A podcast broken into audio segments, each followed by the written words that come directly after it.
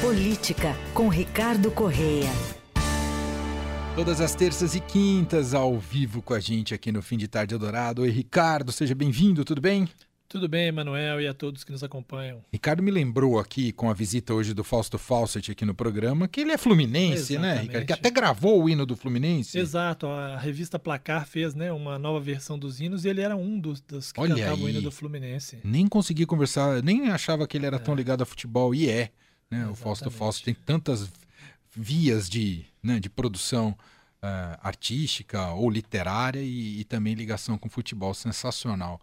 Bom, Ricardo, a gente segue, já na terça a gente já analisou um pouco das implicações né, sobre a convocação do ato público no dia 25 aqui na Avenida Paulista pelo ex-presidente Jair Bolsonaro, né, como forma aí de tentar regimentar apoio né, para um momento que ele está muito vulnerável, muito acuado.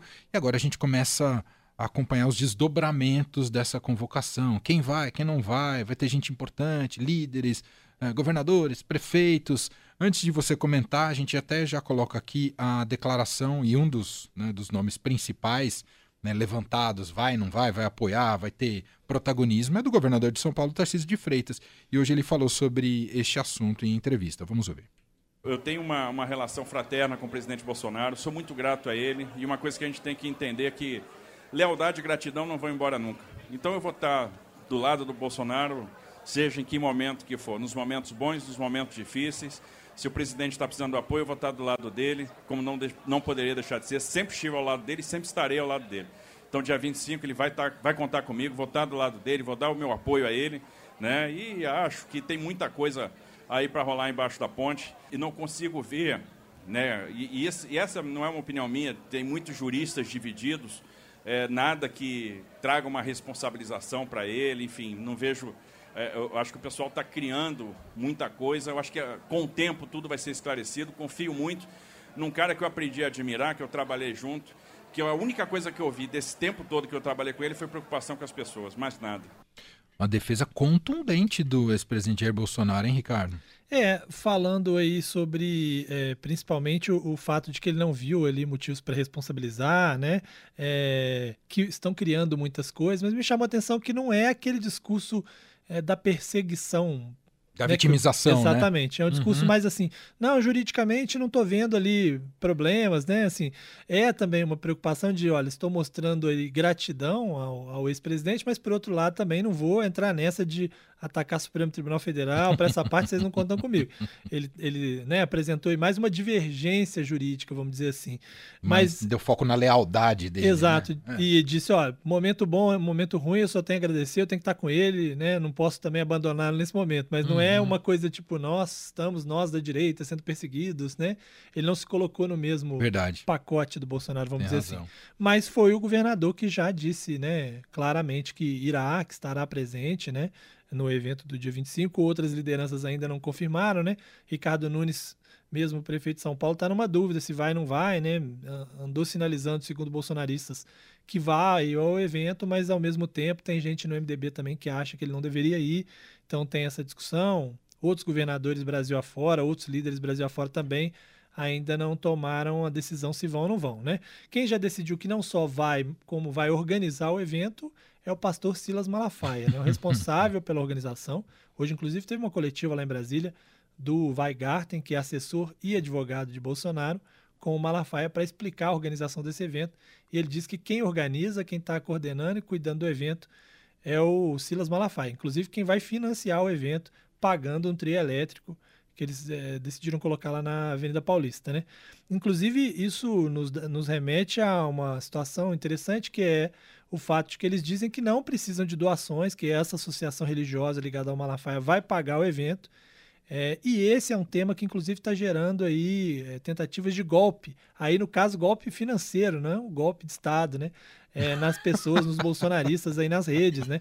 Muita gente sendo alvo de golpes, é, de vídeos falsos. Tem até um vídeo construído, uma parte dele em inteligência artificial, do deputado federal Nicolas eh, Ferreira, né, que foi o deputado mais votado do Brasil, e em determinado trecho há uma substituição da fala original dele para pedir dinheiro através de um site para esse evento. E não há eh, esse pedido de dinheiro, é um vídeo falso, foi criado para enganar as pessoas. É, é, uma das coisas que estão sendo espalhadas de falsidades, neste caso com interesses financeiros de gente que não interessa é, o que eles são, se bom, são bolsonaristas, se são de esquerda, se são de direita, mas o certo é que eles estão buscando como alvos os bolsonaristas que estão interessados em ir nesse evento. Né? De qualquer modo, segue incerto qual será o tamanho da adesão. A gente vai observar no dia 25, né? Se será uma coisa forte ou não, né, Ricardo? É, exato. Você tem é, como fator negativo para o Bolsonaro o fato de que você não tem um financiamento efetivo como em outros atos. Né? Não tem aí um monte de empresários é, fretando ônibus para levar as pessoas, como se deu em, inclusive nos episódios é, antidemocráticos lá do 8 de janeiro. Mas, por outro lado, é, basta ver que nós estamos desde terça-feira aqui falando desse evento, ele se tornou um ponto central do debate político brasileiro e faltam 10 dias ainda. Né? Então, é, isso vai ser falado de hoje até o dia 25. É, provavelmente vai gerar uma, uma, uma, mobilização que eu acho que vai levar muita gente sim para a Avenida Paulista no país é, polarizado. Né? A dúvida é em relação realmente às lideranças políticas que vão estar presentes, mas que muita gente vai e vai apoiar pelo tamanho do, do apoio que temos a Bolsonaro no Brasil. É, acho que não é, né, não, é, não é de se imaginar que será um fracasso retumbante. É óbvio que vai ter a disputa de narrativa, o tamanho. Claro. Os bolsonaristas vão dizer que foi maior do que esperado, que foi enorme, que o Brasil mostrou que está com ele. E, e, ao contrário, né, a esquerda vai dizer que foi menor do que o esperado. É, tem duas coisas relacionadas a esse ato que também estão sendo ditas nas redes, que é importante a gente desmentir. Né? A primeira é espalhado por é, grupos de esquerda de que as torcidas organizadas estariam marcando o evento ah, para. Eu vi essa né? história, Ricardo. Exato. Para a Avenida Paulista no mesmo horário. É uma maneira de intimidar quem quer estar presente, dizendo, ó, oh, vai ter grupos lá que vão fazer, né? Vão expulsar lá os bolsonaristas de lá as torcidas organizadas estão desmentindo. Né? Sim, Isso eu vi a nota da Gaviões. espalhado na, uhum. nas redes, aí sites de esquerda deram, mas na verdade não tem essa mobilização, pelo menos até o momento. Se depois eles decidirem é outra história, mas até o momento não tem. E uma outra coisa é essa espalhada pelos grupos de direita de que haveria o risco de desabastecimento no país, como a greve de caminhoneiros também não está prevista nenhuma greve de caminhoneiro. Você pode até ter aí grupos de caminhoneiros que são mais simpáticos ao ex-presidente, como outros não são, mas uma greve da categoria em defesa do presidente que possa gerar algum tipo de caos no país, é, não há nesse momento nenhum, nenhum indicativo disso. Né? É bom dizer porque diante disso tudo, é, espalha-se de tudo é, por aí. Né? Claro, sem dúvida. Importante a gente colocar aqui as coisas é, do jeito que são né, de fato. Uh, e, e, tende, né, uma, uma miríade, né, uma oportunidade para muita gente se aproveitar para divulgar notícias falsas, infelizmente. Uh, outro assunto que é importante a gente comentar, te ouvir, Ricardo, também sobre o ex-presidente Jair Bolsonaro, a revelação que o Estadão trouxe hoje de manhã de que ele colocou dinheiro no exterior ah, para esperar o golpe por lá. É isso, Ricardo? É, exato. Essa história começou. Primeiro, essa, essa informação sobre ele ter mandado 800 mil reais uh, para o exterior, mais especificamente para os Estados Unidos, onde ele tinha ido, foi revelada em documentos da Polícia Federal, primeiro pela revista Veja, uhum. é, dizendo que no dia 27 de dezembro, naquele dia que ele estava preparando a saída do Brasil, que ele saiu, se não me engano, dia 30, né? Mas no dia 27 ele já fez transferências é, de 800 mil para o exterior, que seria o que ele tinha disponível é, financeiramente nas contas dele, né? além do patrimônio que ele tem de é, patrimônio de imóveis que ele teria transferido isso tudo é, para o exterior. E a Polícia Federal diz que ele transferiu bens lícitos e ilícitos, porque também as joias, né, aquela história toda no avião presidencial foi embora, além das transferências é, de banco. É, essa história começou com, essa, com esse argumento de que ele, segundo a PF, teria mandado tudo para o exterior para ele poder se manter lá enquanto uma tentativa de golpe vingasse no país. Ele não sabia quanto isso ia demorar, né?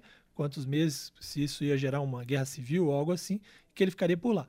Na verdade, o presidente acabou voltando depois de um tempo, né? ele não renovou, não conseguiu renovar o visto dele, voltou para o Brasil depois de ficar lá cerca de três meses, né? Sim. É, e a explicação dele, Emanuel, foi dada à coluna do Estadão, né?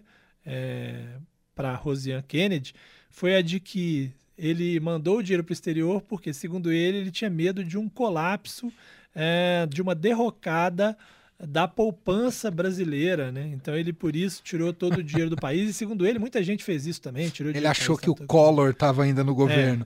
É, exato, o Collor inclusive foi um aliado dele na campanha, né? É, mas assim, não dá para dizer que é incoerente com o que pensava o bolsonarismo, porque claro. né, os aliados do presidente diziam isso na campanha, de que ah, o Brasil vai virar um caos né, no dia seguinte da posse. O fato é que ele, ele fez isso e a Polícia Federal agora usa isso como um indicativo de que ele tinha interesse de se proteger no exterior enquanto acontecia isso. Mas a versão dele foi essa de que várias pessoas também fizeram o mesmo. Muito bem. É isso. Ricardo Correia com a gente às terças e quintas ao vivo aqui no, no Fim de Tarde Adorado. Algum breve comentário sobre o desempenho do Fluminense no clássico contra o Vasco ontem, naquele 0 x 0 ah, chuvoso? Jogo muito ruim, todo mundo saiu insatisfeito, inclusive com a arbitragem, os vascaínos ficaram indignados. Eu, como tricolor, acho que teve dois pênaltis pro Fluminense que ele não deu, mas o fato é que isso é o que não muda. Passando, é. entra ano, a nossa raiva com a arbitragem Exatamente. brasileira não muda. Isso é- Exatamente. É, esse é o ponto é, comum. Mas assim, gerou mais polêmica porque surgiram imagens do juiz em tempos uhum. mais uh, anteriores com camisa do Fluminense, né? Diz que era a torcida do Fluminense. Mas o Flu é líder do Campeonato Carioca, é isso que importa, né? é isso, por enquanto, né, Ricardo? É. Tem o Fla-Flu ainda, né? Tem, mas o Fla-Flu ele vai ficar entre a, a decisão da Recopa, né? Então esse é um problema maior para o Fluminense. Ele joga contra o Madureira agora, aí ele tem é, o jogo de ida verdade. da Recopa, ele pega, se eu não me engano, o Flamengo ou ele tem dois clássicos. Um tem, antes. Tem um Botafogo é um entre um jogo da Recopa e o outro logo Nossa. depois do segundo jogo. Também. Melhor abandonar o Carioquinha. É, exatamente. Temos que focar na Recopa final é. é contra a LDU, que é nosso, é. que é nosso é, espinho né, na nossa garganta desde 2008. É isso. Né? É isso. Ricardo, um abraço até semana que vem. Combinado, um abraço.